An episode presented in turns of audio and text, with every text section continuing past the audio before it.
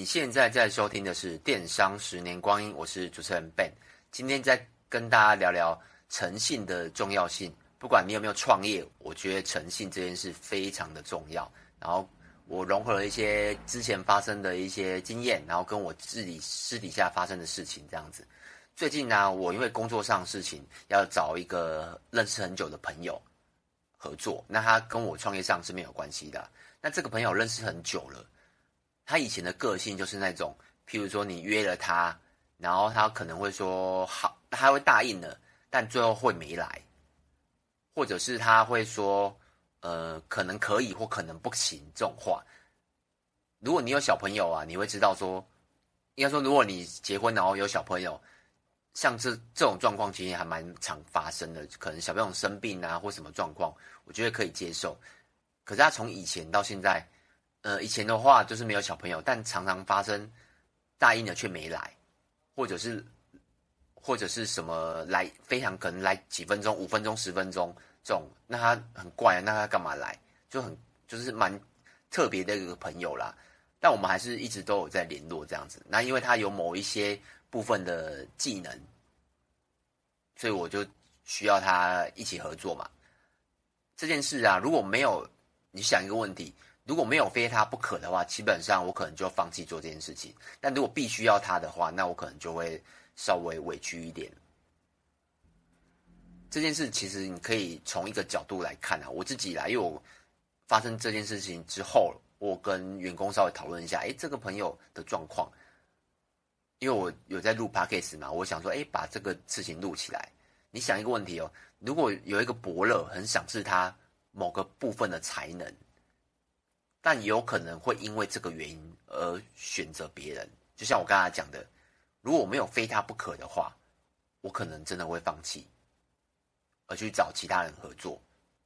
因为这件事其实对我们来讲也不难，就是花一点时间而已。但只是刚好现成的朋友有这个技能，但这个部分我也是会付费请他啦，不是说免费这样子。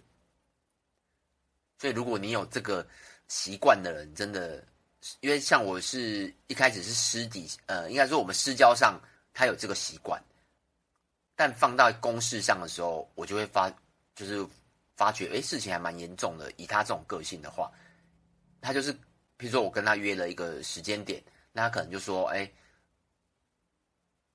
这个点哦，这个时间 OK，但不一定。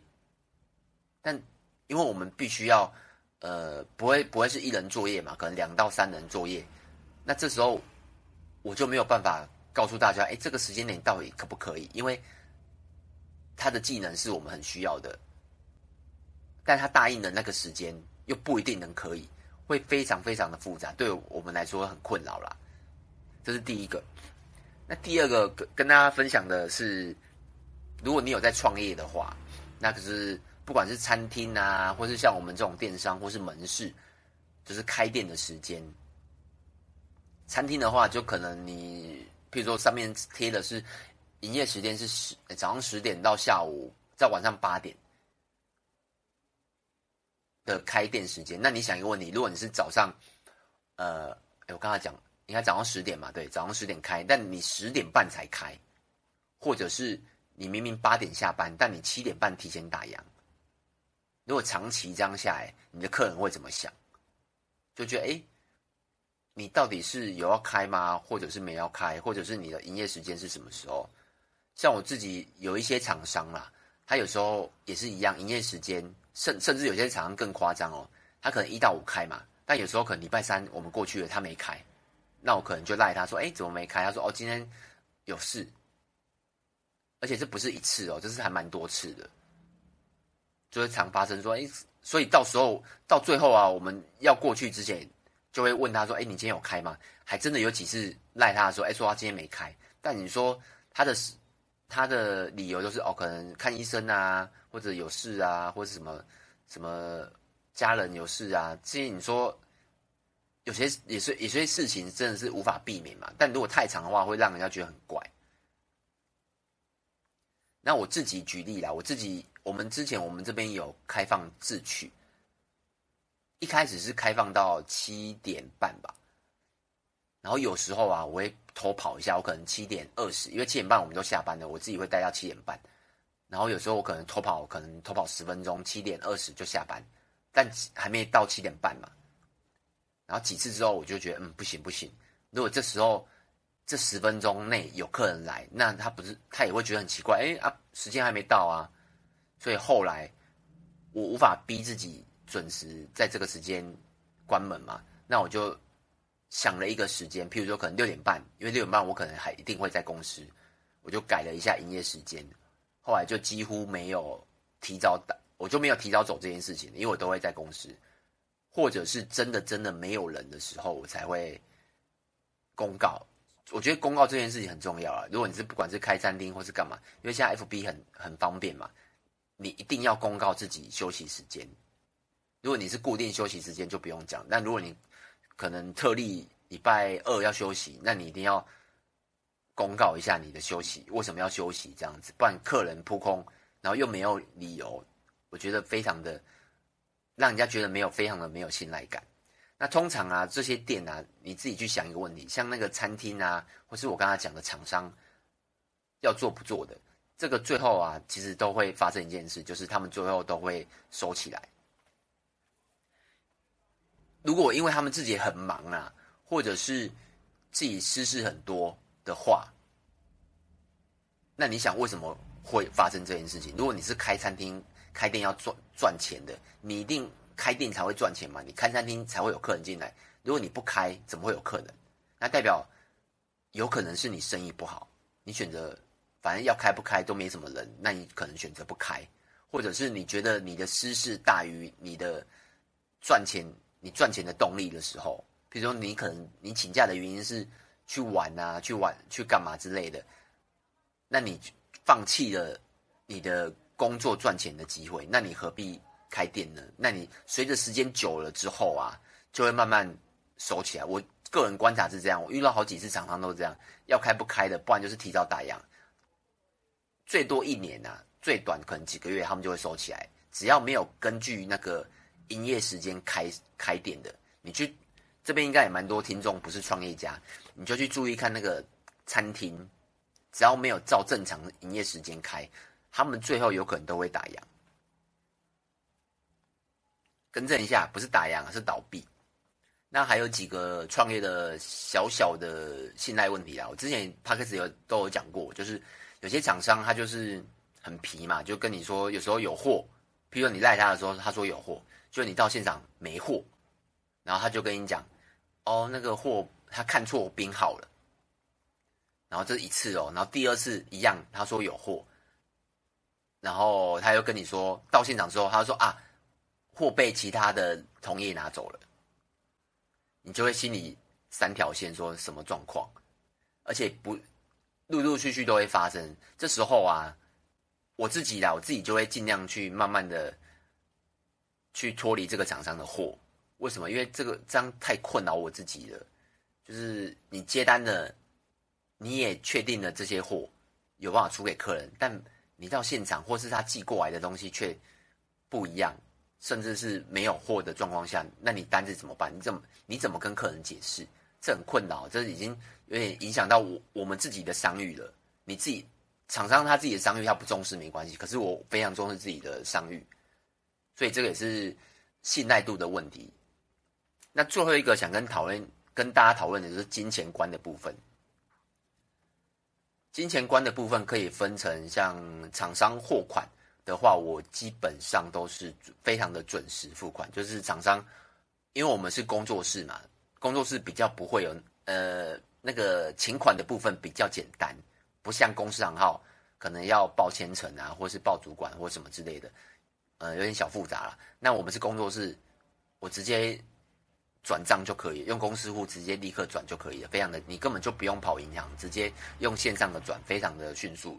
所以可能常常跟我说，哦，这笔两万块，我可能马上半小时内就就付清了，只要金额不大的话啦。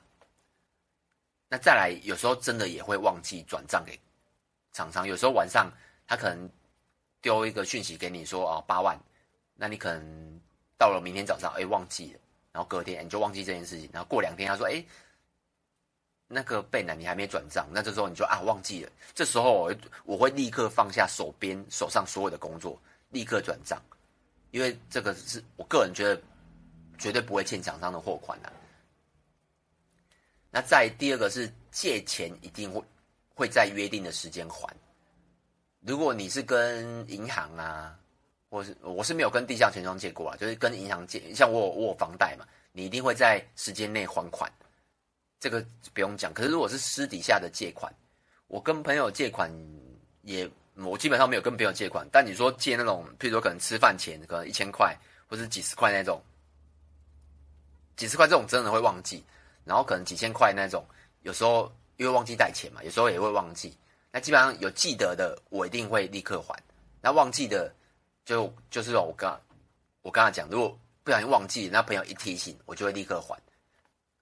后来，因为我发现我真的太容易忘记事情，忘记有时候因为钱太小了，有时候忘记说哦几十块、几百块那种东西，但我觉得观感不好啦，所以我就会特别把它记录下来，或者是当下立刻转账之类的，尽量不要让人家。我个人啊，就是尽量不要，就是因为有时候你呃你欠别人几十块、几百块，可能大家会觉得那个人会觉得啊算算，可是我自己觉得这种感觉不是很好。因为有时候朋友一直长期跟你这样借下去，你也觉得怪怪的，所以我借钱我一定会在约定的时间还款这样子。再来是，我也从来没有欠过员工薪水啦，因为欠薪水的，呃，我知道很多店家到最后如果是要倒闭的话，欠薪水这个是基本款，但就是你要自己要做好一些计划啊，什么断舍离呀，或者是。就是你要对自己的公司负责，那当然你也要对你的员工负责。你想哦，如果你有你有这种朋友长期就是跟你借钱，然后又没还，或者是厂商，就是有你有厂商常欠你钱，或者是你的合合作伙伴，常常因为金钱的问题，那你还会信任他吗？那即使你们呃目前不是合作关系，也不是合伙关系，也不是厂商这样子，但如果你有一个。红利，或者是有一个机会，你会找这类的人合作吗？这也蛮重要的，因为他金钱观不好嘛，所以你也不会把这个机会让给他。那最后一个问题就是我要讲的，就是尽量不要说谎。相信善意的谎言大家都听过了，那我自己也尽量去，呃，对小朋友的话，我可能会这么善意的谎言，但对。已经都是大人的，我觉得尽量不说了。那尽量不要说谎的话，就是为什么？因为你你说了一个谎，就是要用更多的谎来圆嘛，这是大家应该都知道的。那第二个是我觉得非常非常重要，就是你必须要记得上次说的谎是什么。我举一个例好了，像有些很不熟的人，或是刚认识的人，他就会很没有礼貌，我说：“哎，你营业额做多少？月营业额做多少？”你这时候其实你说太少了，好像有点不好意思。那说太多，应该说说太少。就你有时候你不想讲实话，你懂吗？因为你跟他又不熟，那你又不知道说少还是说多。那这时候其实你可以讲说，哦哦，大概五百以下，或是五百以上。你看，就是一个很好的答案。为什么？因为就是那个 range 很大嘛，五百以下有一到五百，那五百以上更多。你也可以说一千以上或一千以下，因为这个太大。通常啊不会再细问了。如果再细问，你可以再。再说哦，你不确定啊，或什么之类的都可以，就是，但我不会直接说哦，大概两百或是三百，我不会这么说。为什么？因为如果他下次可能过三个月或过半年之后再跟你聊天，他再问你说，哎，哎，那你们现在一个月月营业额就多少？你可能说了五百，那他说，哎，你上次说三百，现在说五百，怪怪的，或者或者你说更少，我觉得哦，他可能发现你在说谎，但他可能不会让你知道，但他我相信这样的话，他就会。对你这个人打上问号了，为什么？因为就是跟上次讲的不一样嘛。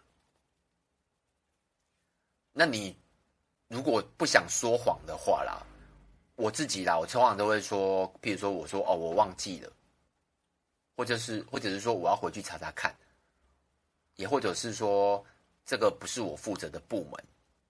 我觉得说这些啊，就是你不要说答案，都比说谎好了。你说答案就是说谎嘛？如果你如果你本身就不想回答这件事情，那你说了一个假的东西，那不如不要说答案，我觉得会比较好，因为你你要干嘛？你要去记得你上一次说的谎。举一个比较呃好男女朋友哈，如果如果你的女朋友问你说，哎，你交过几个交过几个女朋友的话，那你跟她说哦，你跟她说五个，但他过了两年之后问你说，哎，你交过几个女朋友？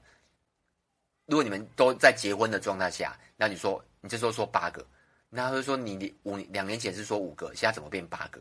这样不怪吗？这样你算，如果你你你的老婆是很爱计较的，这这就会变得很复杂。那我觉得不管是私私私底下啦，或是公事上，我都尽量不要说谎，尤其是对员工啊。有时候可能我们每个月会开会啊，然后员工会问我说：“哎，一些尽力的东西，因为尽力比较敏感一点，我我我不会，也不会精准的讲，或是一些跟厂商的关系啊，或什么之类的。”我都会讲个讲个，诶，可以讲的我当然就讲实话，不能讲的我我就会比较推，就是不会讲实，就是也不会说谎，但我不会直直接去讲正确的答案这样子，因为我我觉得太麻烦，你要记得上一个谎是什么，真的太累。那总结就是，如果你习惯养成，譬如说可能养成欠钱不还，或者是说谎，或是信任感问信任感有问题。我个人觉得这个状况会持续扩大，因为你一定会，就像就像我刚才讲，你说一个谎，然后你必须要再说其他谎，然后慢慢圆，或是你欠一个人的钱没还，你就会习惯这些事情，然后你就再欠第二个人钱，再欠第三第三个人钱，所以这些事情呢、就会慢慢的让你个我我觉得啊，你这个人或者是你创业上，会慢慢的洞会越来越大。大概是这样子。那以上呢，就是我个人的一些分享啦。那有什么问题也可以到 FB 找我。那名字都是电商的十年光阴。那就这样子喽，拜拜。